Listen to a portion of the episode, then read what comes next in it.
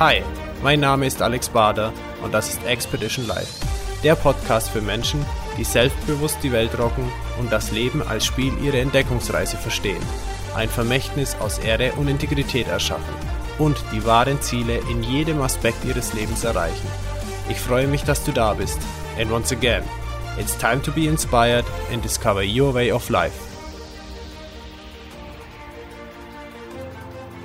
Ja, herzlich willkommen zu einer weiteren Schau von Expedition Live Podcast. Und äh, heute habe ich jemanden zu Gast, den ich schon seit 2012 kenne und seitdem beobachte ich seine Entwicklung. Er ist Unternehmer seit 2009. Er ist Nummer eins Gamification. Vorreiter im deutschsprachigen Raum, also und das Ganze seit über acht Jahren und er ist Social Media Evangelist. Sein Name ist Roman Rackwitz und ich bin total gespannt, was er uns heute zu den Themen zu sagen hat. Herzlich willkommen, Roman, grüß dich. Hey Alex, danke, schön, dass ich da sein darf. Super. Ja, du, lass uns doch einfach mal einsteigen in das Thema Gamification und auch Gerne. Thema Engagement. Äh, erklär doch mal unseren Hörern, was ist es eigentlich? Also Gamification bedeutet die Anwendung von Spielprinzipien in einem nicht spielerischen Kontext. Was man darunter verstehen kann, bedeutet einfach, man überlegt sich, warum ist der Mensch denn so fasziniert im Spiel und auch im Sport und Hobby, sind auch zwei spielähnliche Umgebungen. Warum ist der Mensch dort so engagiert, so fokussiert, so fasziniert, macht das freiwillig gerne, kann das über Stunden machen ähm, und das auch noch sehr, sehr effektiv. Ähm, Warum schafft er das dort? Aber warum gibt es gewisse Alltagssituationen oder auch Jobsituationen, wo das nicht klappt? Also was unterscheidet diese Rahmenbedingungen in diesen Situationen? Und Gamification findet das raus, basiert sehr stark auch auf Verhaltenspsychologie, Neurowissenschaft, Spieldesign und so weiter. Also Gamification findet das raus und versucht so andere Prozesse, die eben weniger attraktiv sind, zu verbessern. Okay, und was hat es eigentlich dann überhaupt für einen Nutzen? Also wo findet das Ganze Anwendung? Ähm, also im, muss man gerade sagen, im deutschsprachigen Raum ist es ganz klar im Bereich Personalwesen im Moment. Da ist die größte Nachfrage. Also da versucht man rauszubekommen, wie kann ich Gamification nutzen, um zum Beispiel meine Recruiting-Prozesse zu verbessern. Ähm, aber auch die Weiterbildungsmaßnahmen innerhalb des Unternehmens. Wir alle wissen, Weiterbildung im Unternehmen ist ein wirklich hartes Thema, ähm, auch ein hartes Brot, die Leute dazu zu bekommen. Ähm, zum einen Pflicht äh, Weiterbildungsseminare, die zu absolvieren und natürlich die auch noch gut zu absolvieren, also auch noch zu wissen, was man da gelernt hat, beziehungsweise im Idealfall sogar die Leute freiwillig dazu zu bekommen, sich weiterzubilden. Das ist ein sehr, sehr harter Tobak, ähm, aber auch ein sehr wichtiger, ja, klar, Innovation, ähm, Fortschritt und so weiter. Wir wissen, ähm, Unternehmen sind davon abhängig, dass ihre Leute da besser, also immer up to date bleiben und, und halt sich auch immer weiterentwickeln. Ähm, macht keiner gerne. Aber im Spiel, wenn wir das mal nehmen, nehmen wir es mal ganz klassisch, Videospiel, Brettspiel, keine Ahnung. Das sind klassische Lernumgebungen und dort lernt der Mensch ganz nebenbei, ganz automatisch und super effektiv. Und das natürlich zu nutzen, also da einfach zu lernen, das ist ein Punkt, der im HR, also Personalbereich, sehr, sehr groß ist. In den USA ist es viel mehr im Bereich Marketing, das fängt auch bei uns jetzt so langsam an, aber Marketing ist sehr gefragt oder fragt sich sehr stark, was Gamification machen kann, weil dort zum Beispiel geht es ganz klar im Bereich Kundenbindung. Äh, wir alle kennen die klassischen Kundenbindungsprogramme. Ähm, Loyalitätsprogramme auch gern genannt. Ich nenne sie eher Bestechungsprogramme, weil sind wir mal ehrlich, was machen die? Ja, die sagen, hey, kauf das und dann bekommst du was. Ja, die Herzen, die Punkte, äh, die kannst du dann eintauschen und bekommst dafür irgendwas anderes. Ähm, wir kennen das alles, ja, Payback, Miles and More, berühmte ähm, Kundenbindungsprogramme. Aber ob die wirklich Loyalität herbeirufen, wage ich zu bezweifeln, weil sobald du wo mitbekommst, woanders gibt's, sagen wir mal, schneller mehr Punkte oder du bekommst für, für weniger Punkte woanders ein, ein schöneres Produkt, was du eintauschen kannst, dann wechselst du. Also das hat nichts mit Loyalität zu tun. Spiele okay. wiederum, ja, wir lernen ja immer darum, wenn wir das, die Parallelwelt Spiele nehmen oder Sport oder Hobby, also diese drei Aktivitäten die schaffen ja wirklich Loyalität. Ja, da brauchen wir nur in unser Umfeld zu gucken. Die machen unsere Leute, du hast ein Hobby, du machst es immer wieder, du kommst immer wieder zurück. Wir haben Freunde, die machen Sport, die spielen den Sport in einem Team, keine Ahnung, bleiben dabei, kommen immer wieder freiwillig zurück. Jeder, der Kinder hat, weiß, äh, wie wenig Probleme er hat, die Kinder zum Spielen zu bringen. Ja, die machen das von sich ja. aus. Ähm, und dabei bieten Spiele, Sport und Hobby uns keine Belohnungen an. Also genau diese Bonusprogramme, die wir im Marketing kennen, die wir so für so wichtig halten, um Loyalität zu schaffen, werden genau eben nicht angewandt im Spiel, Sport und Hobby. Das heißt, auch da muss Loyalität auf an, woanders herkommen. Ähm, ja, gut, und dann gibt's auch zig andere Sachen. Also Softwareverbesserung. Ja, wie schaffst du es, dass die Leute leichter und schneller eine Software verstehen, kennenlernen und wirklich tief reinsteigen, Experte darin werden? Da kannst du auch verdammt viel aus der klassischen Videospielwelt lernen, weil die sind so komplex, die Spiele, und trotzdem von klein bis groß schaffen es die Leute, diese schnell zu verstehen, sich reinzufuchsen und eben Experte in diesem Spiel zu werden. Also auch da kann man noch verdammt viel von lernen. Wie bist du denn überhaupt auf die ganze Thematik gekommen? Also ähm, man merkt schon, du bist schon sehr affin da drin und wirklicher Experte, aber wie hat das Ganze begonnen, dass du damit äh, Berührung bekommen hast? Ähm, ehrlich gesagt, begonnen hat das Ganze aus einer Enttäuschung heraus und das war meine eigene Uni-Zeit. Also ich habe klassisch BWL studiert und ähm, für mich war auch immer klar, ich möchte irgendwann eine eigene Firma machen. Also dann bist du verantwortlich für Leute, dann musst du es natürlich schauen, wie kriegst du ein Produkt hin, was die Leute gerne haben, einen Service, was die Leute gerne haben. Ähm, oder aber auch, wenn ich, wenn ich angestellt bin. Ja, Marketing hat mich immer sehr fasziniert. Wie kannst du es schaffen, Communities um ein Produkt herum aufzubauen? Ähm, und das Einzige, was du in der Uni lernst, sind, oder im klassischen, also was wir jedenfalls bei uns in der Uni im klassischen BWL-Unterricht gelernt haben, sind diese ja altbekannten Push-Szenarien. Ja? Das heißt, man lernt sehr gut, wie kannst du, ähm, sagen wir mal, Marketing nutzen? Wie kannst du Marketingmaterial, also wie kannst du Aufmerksamkeit erzeugen durch lauter schreien als andere, so ungefähr. Ja, größere Budgets, ähm, sagen wir mal, mehr Entertainment zu schaffen, ja, mehr, ähm, und wie schaffst du es dann, die Leute zu penetrieren? Wie kannst du sie dort erreichen? Ähm, ja, durch, durch eben bessere Werbung, gezieltere Werbung, ähm, sie noch genauer ansprechen und so. Also immer Push. Ja? Du pusht als Unternehmen was raus in den Markt auf die Leute. Mhm. Und das fand ich immer sehr, ja, ich fand das überhaupt nicht befriedigend, weil zwei Punkte sind da ganz groß. Der eine Punkt ist, ähm, in der Regel gehe ich damit immer dem, der Zielgruppe auf den Sack. Ich meine, sind wir mal ehrlich, ja, überlegen wir uns mal, was Werbung bedeutet. Ähm, wenn wir Werbung in unserem sozialen Stream, in Facebook oder was weiß ich wo ähm, erleben, wird drüber gescrollt, weg damit. Ja, ähm, erleben wir Werbung im Fernsehen, wo immer noch Millionenbeträge für Fernsehwerbung gezahlt werden, meiner Meinung nach total überbezahlt, weil was passiert denn? Erscheint Werbung, erster Griff ist zum Handy oder zum iPad, Second Screen, ich schaue nicht mehr auf den Fernseher oder ich schalte einfach um, ich fange an zu zappen oder ich gehe in die Küche oder ich habe da, in Amerika ist das viel verbreiteter, die Rekorder, da wird er auch vorgespult. Ja, da überspule ich ja. die Werbung. Ja. Ähm, okay. Also so viel dazu. Das ist der eine Punkt, der mir nie gefallen hat. Das heißt, ich bin eigentlich schon auf dem verlorenen Posten, wenn ich überlege, wie kann ich andere, wie kann ich noch mehr Push machen. Und der zweite okay. Faktor ist, ähm, dass um eben sozusagen, ich meine, wir alle kennen diese Spirale, es wird immer, immer mehr, ja, die Firmen geben immer mehr Geld aus, um eben immer aufwendigere Werbungen auch zu gestalten, um immer mehr Aufmerksamkeit zu bekommen. Du, du machst ein größeres Gießkannenprinzip, du wirst penetranter, das kostet dir auch alles immer mehr Geld. Ja, also ich habe sozusagen ein Produkt, in das ich immer mehr Geld reinstecken muss, was gleichzeitig immer unwirkungsvoller wird. Zum einen, weil die Leute gegen abstumpfen, zum anderen, weil die Leute jetzt Tools an der Hand haben, dass sie mich komplett ausblenden können. Und der Gedanke hat mir einfach nicht gefallen. Also habe ich angefangen zu überlegen, okay, wo ist das denn anders? Ja, es muss doch irgendwie Möglichkeiten, nicht Push zu machen, sondern Pull zu erzeugen. Und ja. da geht's halt ganz schnell darum, dass du sehr viel über Verhaltenspsychologie lernst. Wo geschieht Pull? Was wollen die Leute wirklich? Wie kannst du also nicht die Leute dazu bringen, sich an deine Prozesse anzupassen, sondern wie kann ich meine Prozesse dazu bringen, dass die automatisch so attraktiv sind, dass die eben den Leuten nicht auf den Sack gehen, wenn man so sagen darf. Ähm, so, und dann landest du über früh oder kurz, wenn du natürlich ein bisschen Benchmarking machst, landest du auch in der Spielindustrie, die es perfekt schaffen. Und dann, und dann, das war halt während meiner Uni-Zeit so, und dann habe ich da ein bisschen rum, angefangen, rum, Research zu machen, und dann irgendwann habe ich halt gemerkt, Moment mal, das ist im Sport und im Hobby ja genauso. Und dann war der Gedanke, okay, was ist denn der kleinste gemeinsame Nenner dieser drei Bereiche Sport, Spiel und Hobby? Warum sind die so erfolgreich? Und das war für mich so der Start dieses Ganzen. Damals hieß das noch nicht Gamification. Ich wusste nicht, dass das irgendwie eine eigene Industrie werden würde. Die ist ja auch erst so um 2010, 11 rum entstanden. Ich habe mich, wie gesagt, während Studium so mit der Grundidee beschäftigt. Es war so um 2006, 7 herum. Mhm. Ja, und dann hat sich aber irgendwie, ja, ich war drin, mir jetzt gefallen, ähm, habe das nicht mehr aus dem Kopf bekommen, habe mich da immer weiter reinge wie sagt man, reingefressen, ja, immer tiefer gegraben yeah. und dann ist, ja, auch Glück gehabt. Zur richtigen Zeit, am richtigen Ort, der Markt ist entstanden und ich war dabei. Okay. Da waren jetzt ein paar so Sachen dabei, da würde ich gerne noch ein bisschen mal reingehen. gerne. Zum einen, also du hast mit Kindern angesprochen, du hast mit Unternehmern angesprochen, sind verschiedene Bereiche und Felder. Jetzt weiß ich ja, du hast einige Kunden ähm, und bist auch gefragt auf Vorträgen und bist da so unterwegs. Jetzt nehmen wir mal gerade mal den Unternehmer. Mhm. Wenn jetzt halt du mit dem Unternehmer ins Gespräch kommst zu dem Ganzen und er sagt jetzt, okay, Roman, was bringt mir das und wo kann ich es anwenden? Mhm.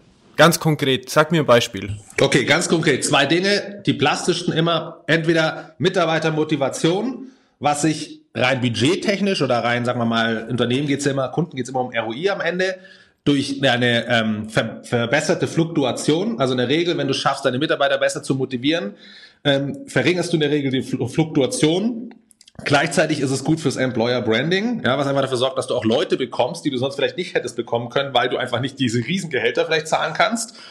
Ja, aber ähm, eben weil deine aktuellen Mitarbeiter schon zeigen oder sagen können oder dich auch weiterempfehlen, weil sie sagen, hey, durch Gamification, ja, also wenn du Gamification-Prozesse anwendest, haben die Leute einen ähm, merken die selber best persönlicheren Fortschritt im Unternehmen, wie im Spiel. Ja? Also darum, darum geht es uns ja. Wir versuchen denen sozusagen diese genau. Journey wie im Spiel auch da zu bieten, dass sie einfach besser merken, hey, weil ich hier arbeite, ich werde immer besser, wir schaffen immer Größeres zusammen, ähm, wir erreichen Ziele, die wir vorher nicht geglaubt haben. Das ist es, was letzten Endes wirklich den Menschen motiviert. Natürlich braucht er die Kohle, brauchen wir nicht drüber reden. Er muss leben können und er muss auch ruhig ein bisschen besser leben können. Aber ja. das ist nicht das, was am Ende wirklich zählt, am Ende des Tages. Also nur wenn du nur das hast, dann reicht's nicht, dann wechselst du den Job. Das ist der okay. eine Punkt. Mhm, der, der andere, der andere Punkt ist auch Onboarding. Ja, wie kriegst du dazu, dass die Leute schneller in deinem Unternehmen vorankommen? Ja, auch ein riesen Kostenfaktor. Dann natürlich Weiterbildung, habe ich schon angesprochen. Ähm, unwahrscheinlich, was Unternehmen da ausgeben manchmal. Ähm, was, wie gesagt, wenn du das hinkriegst, dass die Leute genau wissen, wann sie was wieder vielleicht selber brauchen, selber erkennen, dass jetzt Wissen wichtig wäre und dadurch auch selber bereit sind, sich gewisse Materialien reinzuziehen und direkt anzuwenden, wahnsinnig effekt, effektiv. Dann der andere Punkt eben Marketing. Ja, wie schaffst du es sozusagen zum einen überhaupt Aufmerksamkeit zu erzeugen, ohne mhm. eben diese klassische ähm, ja, Marktschreierei nutzen zu müssen, die uns so auf den Geist geht, die deswegen so penetrant ist und weniger wirksam ist. Gleichzeitig, wie schaffst du es dann, ähm, ein Produkt oder eine Dienstleistung zu designen, dass die Leute eben wirklich diese Kundenloyalität, also dass Kundenloyalität entsteht, dass die gerne dabei bleiben, weil sie merken, okay, sie selber haben großen Fortschritt oder werden immer besser, weil sie dein Produkt nutzen, dein Service nutzen. Ähm, ähm, genau, solche Sachen. Also das ist, das sind, das sind Punkte, wo ganz klar wo du sehr auch sehr, also gerade im deutschsprachigen Bereich, sagen wir mal so, im Marketingbereich kannst du es gut einsetzen, um mehr Umsatz zu machen. Im Personalbereich kannst du es sehr gut einsetzen, um Kosten zu sparen. Und okay. ähm, genau, das interessiert die meisten Unternehmen immer. okay, also der Unternehmer hat zwei Ansatzpunkte, einmal im Unternehmen und einmal fürs Marketing und für die Produktentwicklung, was dann nach außen an den Kunden geht, äh, hin bis zur Kundenbindung. Also nicht nur wie er den Kunden anspricht, sondern bis hin zur Kundenbindung, wo er das in jedem Bereich da verwenden kann. Sehr gut, völlig richtig, ja. Okay, cool. Wie ist es, äh, also fällt mir jetzt auch ganz spontan so ein, äh, so Geschichten wie gibt's ja diese Sprachenlern-Apps auf den Smartphones, äh, mhm. äh, wo ich dann einfach Punkte sammeln, mich vergleichen kann mit anderen und das macht mir Spaß und im Endeffekt ist es das ja, oder? Ähm, es ist ein Teil davon. Also dir macht es nicht Spaß, weil du Punkte sammeln kannst. Also sie sind nicht das Resultat des Ganzen, sondern Punkte sind da oft ein gutes Feedback, dass du merkst, oh, du kommst voran, ah, okay. ansonsten hättest du die Punkte nicht bekommen. Ja, mhm. was dich motiviert ist, was diese Sprachen-Apps, manche von denen wirklich sehr gut schaffen, ist, Sie, sie helfen dir sehr einfach anzufangen, zeigen dir von Anfang an, pass auf, jetzt stehst du hier, dort unten kannst du irgendwann sein oder dort oben, also der Experte in der Sprache. Und es gibt verschiedene Wege, wie du hinkommen kannst. Ja? Also durch, durch Basiswortschatz und hier kannst du dich aber entscheiden, jetzt gehst du mehr diesen Zweig ähm, irgendwie nur Berufsvokabeln oder Reisevokabeln oder du kannst dich sozusagen spezialisieren, du kannst Rollen einnehmen und kannst die durchlaufen. Und dadurch, dass diese Apps dir zeigen, wo bist du, wo kannst du sein und die Möglichkeiten gibt, auch eine Strategie für dich selber zu entwickeln, wie du dorthin kommst, dir schnell Feedback gibt und zeigt, hey, geil, wieder geschafft, oder dir genauso schnell auch sagt, okay, das war der Grund, warum du es nicht geschafft hast. Das sind Rahmenbedingungen, die dafür sorgen, dass der Mensch sehr gerne sich einer Herausforderung annimmt und dementsprechend okay. auch dranbleibt und weitermacht. Okay, cool. Ein anderer Punkt, äh, der mir eben noch eingefallen ist, ist das Thema mit Kindern und dem Thema Lernen. Mhm. Also Lernen ja als grundsätzlich, was du angesprochen hast im Bereich Personalwesen. Aber gerade jetzt mit Kindern, wir sind ja auch noch in einem äh, anderen Projekt in Kontakt, was äh, mit der Schule hier in der Region zu tun hat, mhm. ähm, wo wir ja festgestellt haben, das Thema, dass Kinder, die mit Noten bewertet werden, viel schwieriger lernen, wie wenn man das anders macht. Mhm. Ähm, vielleicht willst du da noch ein, zwei Worte dazu sagen. Gerne. Also der Punkt ist, dass ähm, man muss sich mal die Spiel... Stellt man sich mal vor, die Schule wäre ein Spiel. Ja, und man setzt sich hin und man versucht, diese Spielregeln zu verstehen. Dann ist eins ganz klar. Im Großen und Ganzen, egal was für kleinere Spielregeln es gibt, die großen Spielregeln sind, ähm, am Ende hast du diesen einen Test, danach wirst du bewertet. Das heißt, die Spielregel ist, wie bekommst du möglichst einfach die gute Note? Was, ja, das ist, so, das ist, was daraus entsteht, ist diese klassische Lernbulimie. Ja, weil das im, im Kopf selber des Kindes geht nicht ab, okay, wie lerne ich diesen Stoff sehr gut, sondern es geht nur, wie weiß ich den richtigen Stoff zur richtigen Zeit am Ende des Schuljahrs. Ähm, wenn Spiele so gebaut wären, ja, das ist, ähm, dann könntest du, dann würden die Leute sagen, hey, saugeil ist mal, äh, ähm, wir spielen zwar hier vier Stunden Monopoly ja, oder zwei Stunden Risiko, aber eigentlich waren ja nur die letzten fünf Minuten wichtig. Ja, das ist ja nicht ja. der Fall. Der Punkt ist, ähm, diese ganze, der ganze Zeitraum war wichtig. Und warum? Weil die, die, die, weil du im Spiel explorativ unterwegs bist, nicht genau weißt, ob deine Entscheidung gerade oder was du gerade machst gut ist, die Strategie, ja, und ständig neue Herausforderungen kommen und du dich selbst voranbewegst. Und nicht, weil dir jemand sagt, pass auf, du musst es so machen, du musst es so machen und am Ende frage ich dich ab, ob du es immer noch weißt. Ähm, und davon kannst du sehr gut lernen. Das heißt, wenn wir anfangen würden, im, in der Schule nicht in klassischen Silos etwas vorzukauen und am Ende zu sagen, hier, ich frage dich jetzt ab und wenn du es weißt, alles cool, ähm, sondern wenn wir es eben so machen würden, dass es eher eine, sagen wir mal, übergeordnete Fragestellung gäbe, ja, ähm, ähm, und diese Fragestellung, also es ist ein richtiges Problem, auch in Augen der Kinder, ja, eine Story sozusagen, wo sie sagen, hey, wenn wir das am Ende beantworten können, dann können wir ein Problem lösen oder dann ich meine, das je nach, je nach Altersstufe, ja, dann ist es am Ende so wie bei Mario World, hey, dann rettest du die Prinzessin, ja. Ähm, yeah. Der Punkt ist, wenn sie auf dieses Ziel fixiert sind und dann merken, während sie auf dieses Ziel fixiert sind, okay, wir stehen ganz am Anfang und damit wir irgendwie dorthin kommen, merken die explorativ, kriegen die selber raus, wow, wir müssen da aber noch die Frage, wir müssen ja Physik ein bisschen können, wir müssen, um das Problem zu lösen, vielleicht Biologie und ähm, äh, Chemie miteinander verbinden und so, ja, dann, dann wird das für die sozusagen, dann, dann schaffst du es, dass der Stoff, den sie lernen müssen, Teil der Lösung eines ganz anderen Problems ist. Und nicht so wie heutzutage in der Schule, wo der Stoff, den du lernen musst, gleichzeitig die Lösung des Problems ist. Verstehst du? Ja. Also ja, gleichzeitig ja. das Problem ist, sorry, nicht die Lösungsproblem, sondern das Problem. Ja. Ähm, das ist so ein bisschen der Unterschied. Ja? Ähm, und vor allem nicht in diesem Silo-Denken. Der, der, wir lieben das also du musst dir so vorstellen, das Gehirn ist auch so eine geile Mustererkennungsmaschine. Ja? Und wenn du jetzt die Möglichkeit gibst, den Kindern oder auch den Erwachsenen ähm, sozusagen aus verschiedenen Gebieten ja, die richtigen Schlüsse zu ziehen, diese zu verbinden, also explorativ eben unterwegs zu sein, um dann Schritt für Schritt voranzukommen, ähm, und am Ende diese Fragestellung zu, zu beantworten, dann weiß ich zum Beispiel schon als Lehrer, wenn die Kinder diese Fragestellung beantworten können, dann haben sie sich natürlich mit dem Stoff beschäftigen müssen und das passt. Ja, dann muss ich nicht nochmal, ähm, dann, dann liegt doch der Fokus auf der Aktivität selbst, dieses Explorativen und nicht auf, und nicht auf irgendeinen Bulimie lernen, auf irgendeinen Test am Ende. Mhm. Ja, das ist ähm, auf jeden Fall merken wir jetzt gerade schon, wir, wir kommen so von einem Thema ins andere, aber doch hat alles wieder mit einem zu tun. Was will der Mensch eigentlich tagtäglich tun und mhm. was macht ihm Spaß. Es mhm. Interesse, mhm. das muss dabei beachtet werden. Richtig. Ähm, ich pack einfach mal in die Show Notes ähm, den Link zu der Schule mit rein, wo wir da ähm, ja in Kontakt sind, weil die machen das ja so in die Richtung und du willst ja, wenn ich das richtig verstanden habe, mit denen ja auch zusammenarbeiten.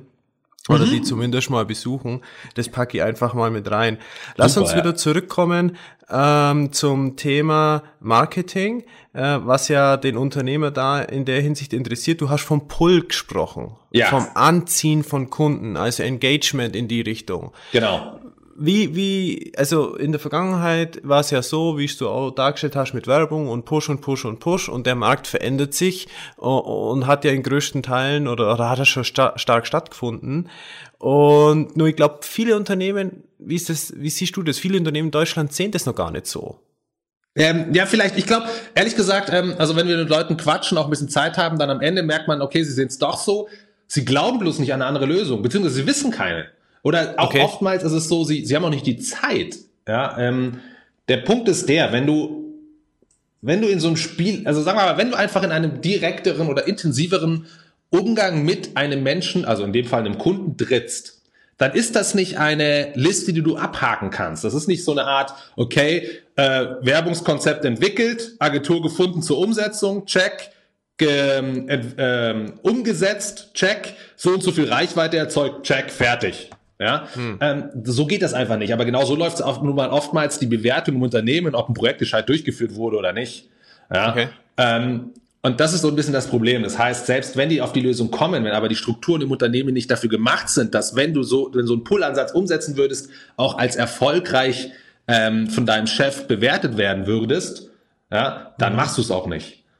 Das heißt, die Bewertungskriterien sind leider auch noch oft falsch oder halt noch veraltet. Ja, die waren ja auch durchaus gut. Das war ja früher alles richtig so, aber die Zeiten haben sich nochmal geändert.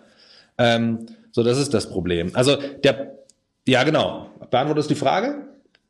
Ja, vielleicht machen wir es äh, für die Zuhörer noch ein bisschen äh, transparenter. Mhm. Könntest du sagen, es gibt bestimmte Schritte in so einem Art Trichter oder mhm. Funnel, mhm. wie man jetzt mhm. an Kunden rankommt, um die wirklich äh, dieses, diese Kundenbindung zu erzeugen? Gibt es ja, da vielleicht voll. konkrete Schritte sogar? Ja, voll. Also konkrete Schritte ist, also wie gesagt, man muss immer aufpassen bei Methodiken, nur das eins kurz vorneweg. Ähm, gerade das halt, äh, wenn wir hier vom Menschen reden und Methodiken dafür haben, das sind keine Checklisten, die du einfach nacheinander abhakst und fertig. Ja, aber es, es sind Richtlinien, genau. Also der Punkt ist der, man muss sich so überlegen, es gibt einen, einen fantastischen ähm, äh, Verhaltenspsychologen, oder ich, jedenfalls arbeitet er im Bereich, ich weiß gar nicht, was es wirklich ist, aber nennt sich Neil Ryle. Okay, und, den packen wir ähm, auch in die Show Notes am besten. Genau, genau. Hat auch ein super Buch, äh, Buch, super Buch geschrieben, ähm, The Hook Model. Ähm, und dort zum Beispiel ähm, geht er auch genau auf solche Punkte drauf ein. Und wir können die nur bestätigen aus unserer Arbeit. Der Punkt ist, am Anfang hast du einen Trigger. Ja, du setzt immer erstmal einen Trigger und versuchst die Leute zu erreichen. Im heutigen klassischen Sinne ist das eben Werbung. Ja? Ähm, ich schaue, okay. dass ich genau vor deine Nase ein Werbeschild kriege mit oh, 20% Discount heute. Das ist ein Trigger. Ja, dieser Trigger mhm. will natürlich, dass, du in, dass die Aktion passiert und zwar du kommst in den Laden und kaufst was. Ähm, jetzt gibt's oftmals noch eine Belohnung danach. Also die Belohnung ist natürlich, wow, du hast Geld gespart und aber vielleicht noch zusätzlich so ein Punktesystem. Ja, oh, und zusätzlich Punkte bekommen. Genial. Hm. So, und dann gehst du raus. Und jetzt, passt, jetzt geht dieser Loop wieder von vorne los. Jetzt muss ich wieder einen Trigger dir groß vor die Nase hocken, ähm, setzen, ja, damit ja. du wieder dran erinnert wirst, da reinzukommen. Ja, Wenn genau. wir uns das mal aus Spielesicht angucken, läuft das, läuft das folgendermaßen ab ganz am Anfang, klar, also du hast ganz, ganz, ganz am Anfang, nur beim allerersten Mal, hast du auch so einen extrinsischen Trigger. Ja, das heißt, das Spiel versucht natürlich, dich irgendwie dazu zu bekommen, dass du dich anmeldest beim Spiel. Nehmen wir mal ein Online-Spiel, ja. Werbung, was weiß ich was.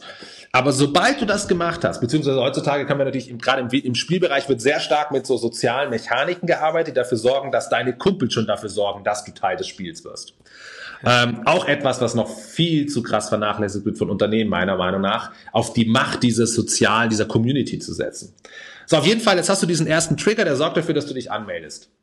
Jetzt ähm, wird dir über eine jetzt sorgt halt auch dafür, okay, dieses Spiel zeigt dir, okay, hier ist eine Mission, hier ist eine Aufgabe und zeigt dir, da gibt dir deine Rolle, beziehungsweise lässt dich sehr einfach erkennen, wie du anfangen kannst. Ja? Also der, am Anfang geht es darum, wie sorge ich dafür, dass du möglichst schnell ein erstes Achievement hast. Und dieses mhm. Achievement, dieses, äh, dieses, dieses, also Achievement, ähm, äh, einfach ja, Ereignis, was du dann erreicht hast, sollte nicht rational sein, sondern emotional. Also ganz schnell merken, wow, wow ich bin ein Stück weitergekommen und ich habe irgendwie Wissen neu angewandt, ich habe mit neue Technik erarbeitet im, äh, im Spiel, ich habe die Regel verstanden. Wow, cool, ich bin vorangekommen. Ja? Okay. Also die, dieses Gefühl des Fortschritts ist so wichtig für uns Menschen. Ähm, unser Gehirn ist eine reine Lernmaschine und genau dafür ist das gebaut. So, und jetzt wird es nämlich interessant so langsam. Jetzt hast du sozusagen die Belohnung, von der wir eben gesprochen haben, die im klassischen Sinne passiert als im Marketing, wo du dann einfach äh, Discount hast oder eben noch Punkte kriegst, findest du so im Spiel nicht. Die, also ist nicht so eine rationale, sondern ist eine emotionale, ja, die dir sagt, boah, ich bin Teil der Mannschaft jetzt, ja, Teil des Teams, mhm. das eben im Spiel unterwegs ist. Oder ich bin einen Schritt weiter gekommen. Also ich, es gibt so immer so, so verschiedene, es gibt ähm, sozusagen Belohnung ähm, der Community, ja, wo du einfach merkst, okay, du hast einen Beitrag geschaffen. Es gibt die Belohnung für dich selbst, wo du merkst, wow, ich bin besser geworden. Sehr, sehr wichtig auch oft, weil wenn du sagst, du willst Teil einer Community sein, willst du auch wissen, dass du was, Profi äh, was Produktives beitragen kannst. Ja, ähm, so und dann, wenn du das geschafft hast, das Interessante ist, Spiele sorgen dann dafür, jetzt, dass es ein bisschen schwerer wird. Ja, also das Interessante ist doch, während im Marketing und im Job oder auch im Business versuchen wir Leute dadurch zu motivieren, dass wir Probleme aus dem Weg räumen. Ich bin jetzt mal sehr plastisch, ja. Aber es soll leichter gemacht werden. Wir denken, oh, dann ist er eher motiviert, wenn er schneller was erreicht. Das Interessante ist doch, dass der Mensch im Spiel, Sport und Hobby, also die Sachen, die er freiwillig macht, genau als Belohnung werden diese schwerer. Also wenn ich gut bin im Sport, im Spiel und im Hobby, was ist die Konsequenz? Das Ganze wird schwerer. Ich muss mich jetzt mehr anstrengen. Okay, ähm, die, die, Herausforderung wird größer. Ja, also genau andersrum, genau konträr zu dem, was wir im klassischen Sinne im Marketing-Moment machen, wenn wir ja. Leute oder im, im, Unternehmen machen, wenn wir denken, wir müssen, was, was sollen wir tun, um Leute zu halten. Ja? So, und das Interessante, und da, da kommt jetzt eben diese, auch da ist halt ganz stark dieser psychologische Bereich, äh, Bereich mit drin wenn du dich eben anstrengen musst, etwas zu tun ne, im Spiel, du hast was gelernt, du hast was ausprobiert, du hast eine Strategie ausprobiert, du hast so ein bisschen ein Rätsel gelöst, dann hast du so eine Verbindung zu dem Resultat, zum Ergebnis. Und dieses Ergebnis im Spiel ist ja automatisch der nächste Trigger für die nächste Runde. Ja, also du hast was gemacht, gelöst, Level 1 bestanden. Ja, klar, klar kommt jetzt Level 2. Ja, Und was das ist heißt, in dem Fall Level 2? Level 2 ist sozusagen, du bist eine Stufe weiter im Spiel. Da musst du jetzt das anwenden, auf jeden Fall, was du im Level 1 erreicht hast, gelernt hast. Aber wir alle wissen, dass es natürlich nicht reicht. Da kommt eine nächste Herausforderung, die dich wieder ähm, fordert. Ja? Ähm, ansonsten wäre das Spiel langweilig ab Level 2 und du hörst auf. Also muss es dich weiter fordern. Das heißt, durch deinen eigenen Input, den du machst, sag, ich sag was mal plastisch, du hast dir den Arsch aufgerissen um voranzukommen. Und weil du das geschafft hast, willst du es jetzt auch anwenden. Das heißt, die nächste Runde beginnt automatisch mit einem jetzt nicht mehr extrinsischen Trigger, die Werbung, sondern einem intrinsischen Trigger, der nämlich von dir, aus dir selber, der sagt, wow, ich will weitermachen. Und so funktionieren Spiele. Und so geht, das ist ein Loop, der geht immer weiter, immer weiter, immer weiter. Variiert natürlich, ja, und durch unterschiedliche Missionen, durch unterschiedliche Aktivitäten, auch im Job, äh, ich meine auch im Sport zum Beispiel, ja, du hast, nimmst du mal unterschiedliche Rollen ein, dann kämpfst du mal nur für dich und im Team eine, eine, Position dir zu erarbeiten. Wenn du die hast, dann hilfst du auch mal wieder jemand anderem, der neu reinkommt. Oder ihr arbeitet zusammen, um äh, du arbeitest mit anderen zusammen, um weiterzukommen und so weiter. Also das gibt eine große Varianz. Und das kannst du genauso in die Realität ummünzen. Ja, auf Produkte, wenn es darum geht, wie sorge ich dafür, dass einer ein Produkt nutzt und auch erkennt, was das Produkt alles kann. Beziehungsweise ähm, nehmen wir ein Beispiel, Software oder Handys. Äh, finde ich ein geiles Beispiel, Handys. Ja, wir alle, so, Kundenbindung im Handybereich. Ja, alle bauen geile Features in ihr Handy rein. Ich wette, keiner von uns, der hier zuhört, also ich, bei mir ist es auf jeden Fall so, ähm, hat auch nur eine Ahnung von 50 Prozent von dem, was unser iPhone oder unser Android-Phone kann. Ja, viel zu viel Features und äh, vor allem, wenn wir es, selbst wenn wir es wüssten, wir, wir können das gar nicht alle richtig nutzen, weil uns auch Wissen fehlt. Ich meine, ich habe auf meinem Handy Apps zum Videoschneiden, Bilder bearbeiten, ja, mit zig Funktionen. Ich, ich nutze vielleicht zwei. Ja, weil die verstehe ich, die kann ich. Das heißt, alles andere ist vergeudet.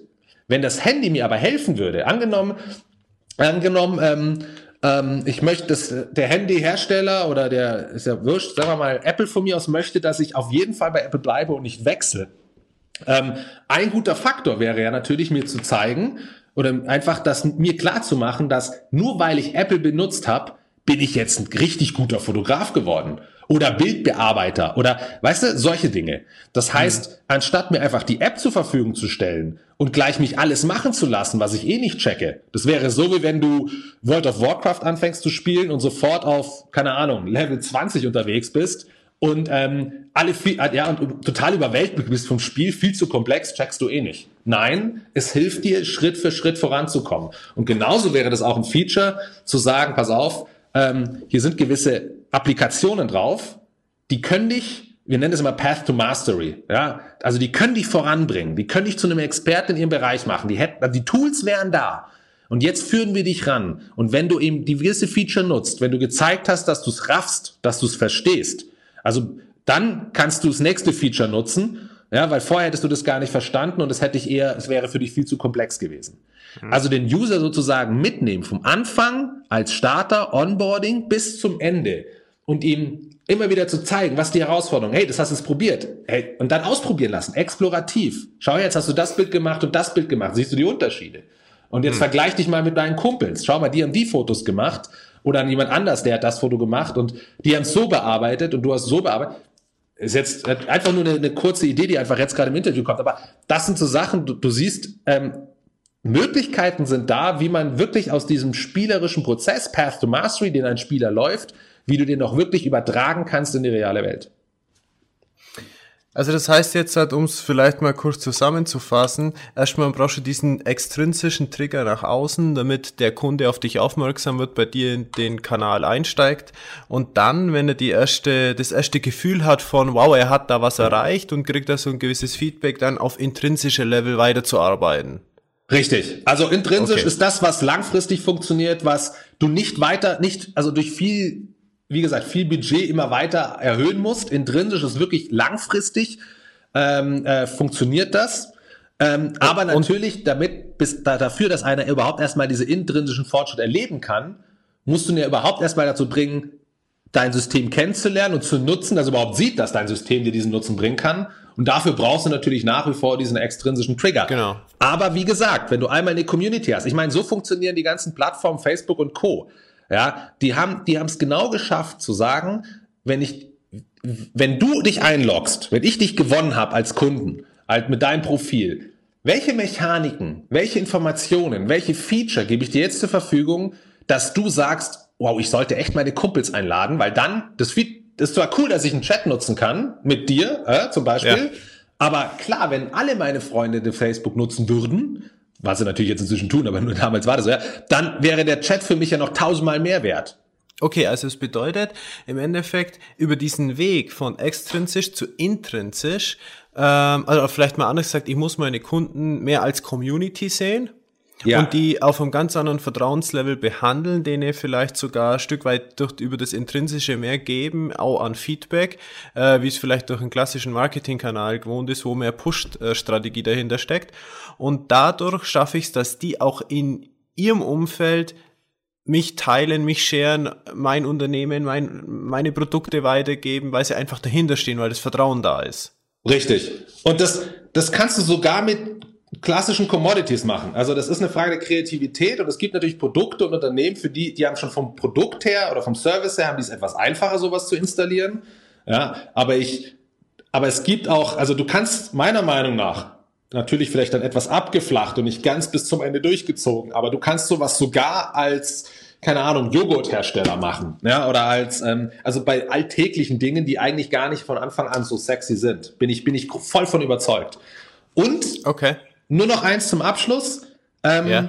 Die klassischen Kundenbindungsprogramme, die sind auch leicht zu kopieren. Ja, ich biete dir, wenn der andere dir 10 Punkte für irgendwas bietet, biete ich dir halt 20. Jetzt wär's der dumm, wenn du nicht wechselst genau. zu mir. Ja, das, das war das mit der Loyalität, auch was wir vorhin schon angesprochen haben. Genau. So, wenn du jetzt aber diesen Path to Mastery für deine Kunden bietest, wenn du die mit denen eingehst, wenn die also mit dir Zeit verbringen, Zeit investieren, Lernerfahrung auch mit dir haben, ja, also diesen Path to Mastery, wenn du den mit denen entwickelst, im Großen und im Kleinen, wie gesagt, gibt, manchmal kannst du die genial machen und bei manchen Produkten ist es ein bisschen schwerer, aber immer noch besser als gar nichts zu haben, dann schaffst du eine Verbindung, die der andere nicht einfach knacken kann, weil er kann dir nicht einfach von Anfang an sagen, ja, aber wechsel doch zu mir, du kriegst jetzt was, dann sagst du, Weißt du, rein psychologisch ist dieser Punkt, je mehr Arbeit du reingesteckt hast in eine, das ist wie bei Freunden, ja, je mehr Arbeit du in eine Freundschaft mit jemandem reingesteckt hast, ähm, also seit zig Jahren unterhaltet ihr euch und Quatsch, ihr habt schon so viel miteinander erlebt, dann kann auch ein Rückschritt in dem Ganzen, ja, also wenn mal irgendwas passiert, kann diese Freundschaft nicht so schnell auflösen, weil du schon so viel investiert hast. Ja. Ähm, und genauso ist es dann auch bei diesen gamifizierten Kundenbindungsprogrammen. Ich sorge dafür, dass der Kunde mit mir als Unternehmen schon auf so einer individuellen und auch emotionalen Ebene den Weg gegangen ist, dass einfach nur einen rationellen, eine rationelle Belohnung von einem Wettbewerber nicht dafür sorgt, dass du einfach aufhörst, weil ansonsten als Kunde, weil ansonsten würdest du als Kunde denken, dann war ja alles, was wir vorher gemacht haben, umsonst. Ja, das ist genau der Punkt, warum Leute seit zig Jahren ähm, diese äh, ihre Rollenspiele spielen oder World of Warcraft oder die anderen Spiele. Ja? Hm. Weil die einfach so viel reingesteckt haben. Und je länger du das machst, desto größer wäre natürlich der Rückschritt, wenn du sagst, so jetzt höre ich auf, jetzt ich mag nicht mehr. Ja, natürlich okay. passiert das auch, aber die, die Schwelle ist höher, ja. Also ich glaube, das sollte auch diese Message an die äh, an jedes Unternehmen sein, wirklich die Kunden als Com als Community zu sehen, als Vertrauensverbindung äh, zu den Kunden aufzubauen im Sinne von umso nachhaltiger, umso langfristiger das ist, umso mehr haben sie investiert und umso schwieriger wird es eigentlich diese Verbindung zu kappen. Ja. Super. Klasse. Ähm, ja, Roman, sag uns doch einfach nochmal ein bisschen was. Äh, am Anfang war es ja für dich auch, äh, wie du mit dem Thema gestartet bist und deinem, und deinem Dasein als Unternehmer, als Entrepreneur, auch mit einigen Herausforderungen bestückt, äh, die ich damals so mitgekriegt habe. Vielleicht kannst du uns da mal ein, zwei nennen. Was waren denn deine äh, größten Herausforderungen? Und im Nachgang da dazu, was ist deine Meinung, welches Mindset ein Unternehmer heute haben sollte? Klar, also ja, ich hatte, ähm, also ich hatte das große Glück sozusagen, ähm, mich selbstständig zu machen zu können, ähm, kurz nach der Uni, direkt mit einem Kunden. Äh, das hatte nichts mit Gamification zu tun, sondern das kam aus einem anderen Bereich, äh, hatte was mit meiner Uni zu tun und ich war da sehr oft im Gespräch mit meinem Unidirektor damals, weil wir unterwegs waren auf Messen, um die Uni zu bewerben. Dann sitzt man durch abends zusammen beim Gläschen Wein und quatscht über die Bildung der Zukunft auch. Und ähm, da hatte ich so Konzepte vorgestellt oder ihm erklärt, was ich glaube, wie Bildung wohl aussehen könnte oder was ein zusätzlicher Service wäre. Ähm, war auch vieles dabei, was ich eben vorher schon in Amerika kennengelernt hatte. Und als ich dann fertig war mit dem Studium und ein Jahr später sozusagen kam der Direktor zu mir und meinte, hey, pass auf, wir haben doch oft genug drüber geredet, wollen wir das jetzt nicht umsetzen? Oder ein Teil davon jedenfalls. Das heißt, ich hatte halt von Anfang an einen geilen Kunden. Es war natürlich so ein riesen Luxus, sich selbstständig zu machen. Ähm, der Punkt war aber der, es war zwar ein Thema, mit dem ich mich über, mit, dem, mit dem Direktor drüber unterhalten habe, das war aber nicht unbedingt meine Riesenpassion. Ja, das heißt, ich habe halt mich selbstständig gemacht mit einem Produkt, weil die Möglichkeit da war und nicht, weil ich richtig hinter diesem Produkt stand, also passioniert war. Ich stand schon dahinter, okay. aber die Passion kam woanders her. Und ähm, und dann kommt es auch, wie es kommen musste, meiner Meinung nach. Ähm, meistens ist das so. Es gibt ein paar Unternehmer, die kenne ich, bei denen ist es, geht es genau darum, dieses, ich mache auch was, was mir nicht gefällt, aber ich habe diesen Ehrgeiz, es umzusetzen. Also die, die fühlen mhm. sich darin wieder wohl. Ähm, bei mir war das eben nicht so. Und ähm, da war schon das erste Learning, dass einfach der Punkt ist, wenn du etwas in etwas unterwegs bist, auch selbstständig mit einem Produkt, wohin, wo du nicht die volle Passion hast, dann hauen dich gewisse Rückschritte einfach um. Ja, da hast ja. du nicht dieses, hey, geht, wir gehen's an, wir schaffen's, ja, sondern, boah, echt, jetzt muss ich mich damit auch noch rumschlagen, ja, ähm, so in der Richtung. Und dann bringst du einfach nicht die volle Leistung. Und ähm, sind wir mal ehrlich, also wenn du nicht die volle Leistung bringen kannst, ähm, in der heutigen Zeit, beim heutigen Wettbewerb, dann vergiss es. Und das musste ich halt auch erfahren. Ja, und dann also sozusagen dementsprechend sind einige Dinge passiert, die nicht so gut waren. Ähm, das, das, äh, wir haben dann beschlossen, es aufzuhören. Das sind eigentlich relativ nett auseinander. Das war alles okay. Der Punkt war, das Problem war, ich habe auch viele Anfangsfehler gemacht. Das heißt, ich hatte meinen Kunden nicht vertraglich voll an mich gebunden, nicht sicher genug an mich gebunden. Ich selber war aber sehr krass an meine Zulieferer gebunden. Heißt, ich hatte also, obwohl der Kunde weg war, immer noch große Verpflichtungen, musste die auflösen, Konventionalstrafe für die Vertragsauflösungen zahlen. So, heißt, ich war fertig mit der Selbstständigkeit in dem Fall, mit dem Business und hochverschuldet. Okay. Ähm, genau, so das war einfach der Punkt. Und dann aber ging es wieder, und das war das Interessante, da habe ich mir überlegt, okay, wie kannst du das jetzt abwickeln, wie schaffst du es, diese Schulden zurückzuzahlen? Ich hatte damals eine GmbH, die wollte ich nicht pleite gehen lassen, also nicht insolvent gehen lassen. Ähm, und habe halt geschaut, wie ich das eben mit meinen Zulieferern absprechen kann, dass wir uns da einig werden, dass ich das monatlich abstottern kann.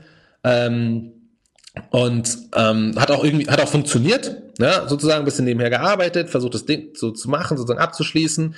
Und, ähm, und dann war es so ein bisschen der Punkt, dass ich gesagt habe, so, was mache ich jetzt? Jetzt kannst du mir, kannst dich ja bewerben, aber auch dieser Bewerbungsprozess dauert natürlich eine Weile. Das heißt, du hast ein bisschen Zeit.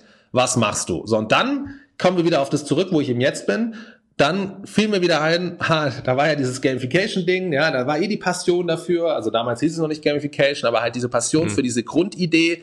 Ja, ähm, ja. Und dann habe ich mich angefangen, wieder reinzufuchsen so ein bisschen, was natürlich in den letzten ein, zwei Jahren während meiner Selbstständigkeit dann einfach auch, auch wie ich die Zeit nicht mehr hatte, ich dann wieder reingefuchst, habe angefangen, darüber zu schreiben ähm, und habe gemerkt, Moment mal, der Antworten der Leute, oder das ist ja, es scheint ja gerade eine coole Zeit zu sein.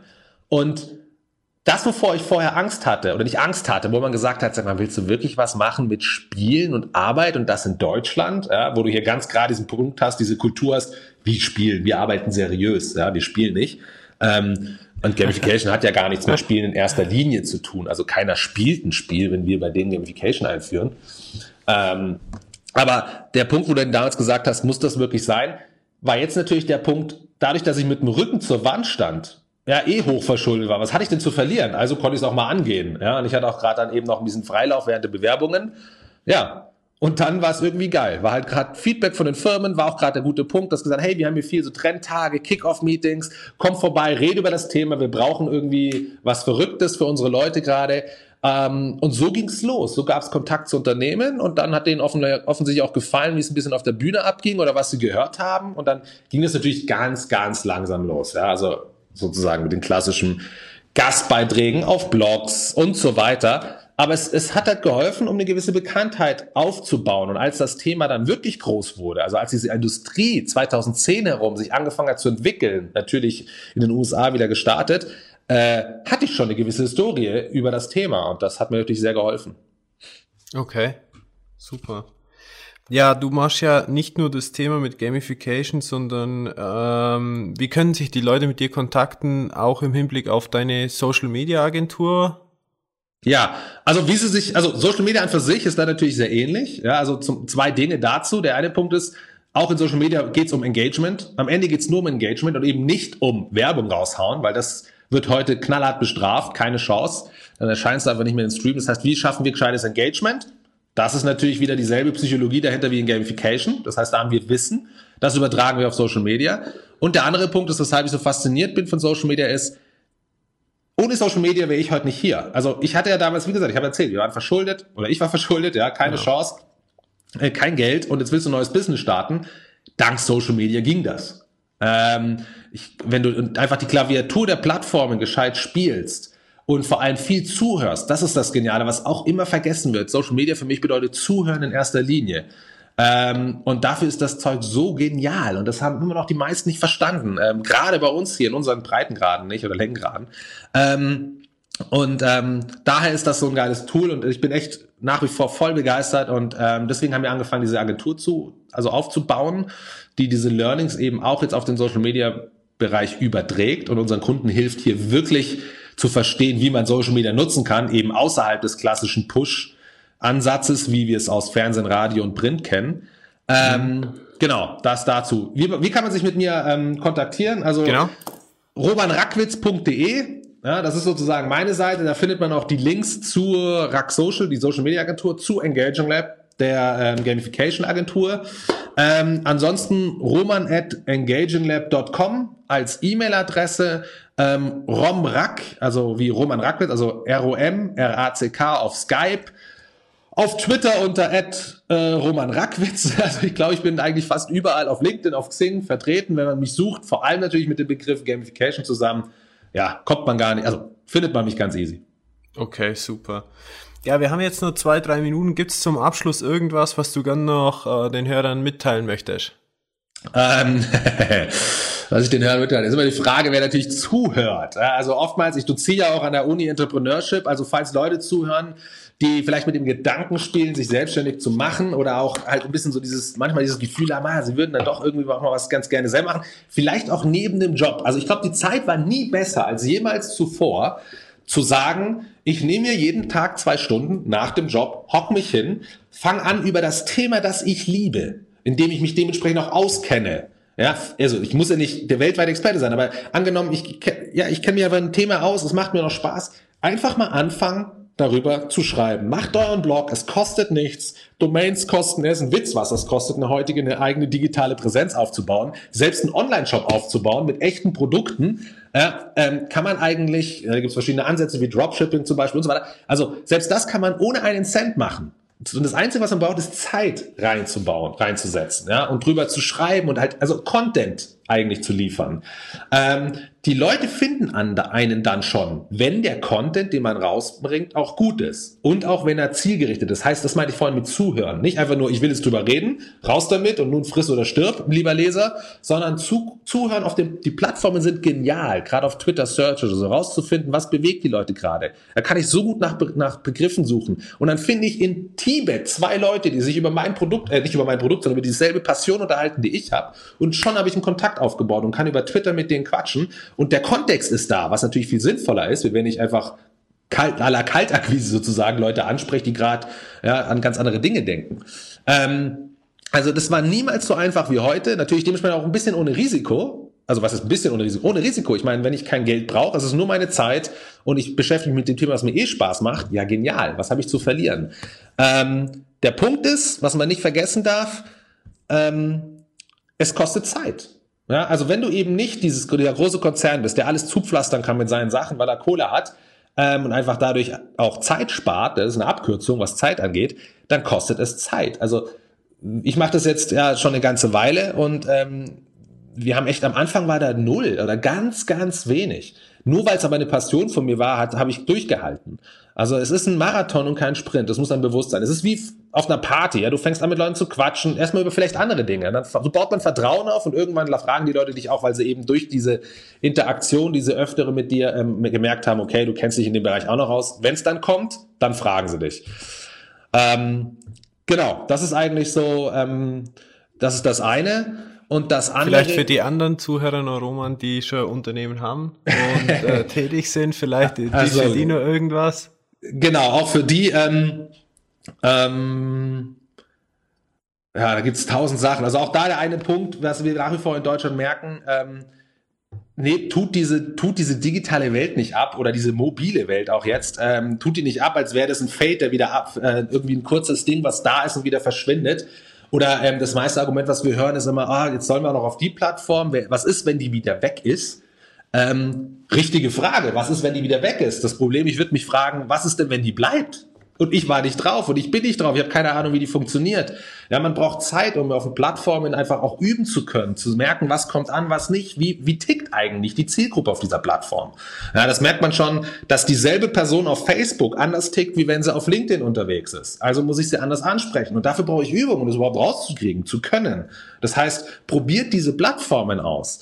Ähm, und ähm, was ich nie checke, ist eben dieses Argument, ja, aber was ist, wenn es wieder weg ist? Weil der Punkt ist der, auch im Fernsehen, in der Fernsehwerbung, ähm, machst du ja, schaltest du dort Werbung bei der Serie oder bei, ja, bei dem Film, wo du mal, der jetzt gerade akut ist. Ja? Also deswegen schaltest, schalten gewisse Leute jetzt gerade Werbung bei von mir aus irgendeiner Daily Soap, weil sie wissen, da ist die Aufmerksamkeit. Und jeder weiß, irgendwann ist die Daily Soap weg, dann kommt eine andere. Dann wechseln sie halt dorthin ins Programm und schalten dort ihre Werbung. ist genau dieselbe Denke. Ja? Geht dorthin, wo die Aufmerksamkeit ist. Und wenn nun mal gerade eine App wie von mir aus Musically draußen ist, die eine wahnsinnige äh, Aufmerksamkeitsrate hat bei einer gewissen Zielgruppe, ja, und ähm, dann geht man dahin und schaut, wie man das für sich nutzen kann.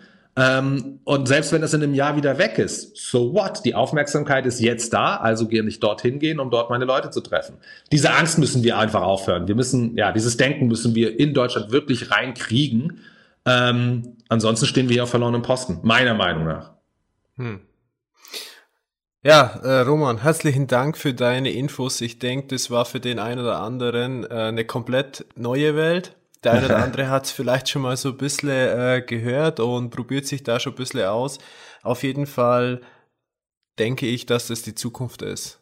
Mit ja, ich äh, auch. Vertrauen, äh, mit Vertrauen ähm, zu arbeiten und wirklich einen Mehrwert zu schaffen ja. und somit äh, eine super Basis zwischen Produktgeber oder, oder Unternehmen und dem Kunden aufzubauen. Richtig, ja. Bin ich. Ja, herzlichen Dank, dass du da warst. Dir alles Gute und Danke. bis bald. Danke dir auch, Alex, und cool. Vielen Dank für die Einladung.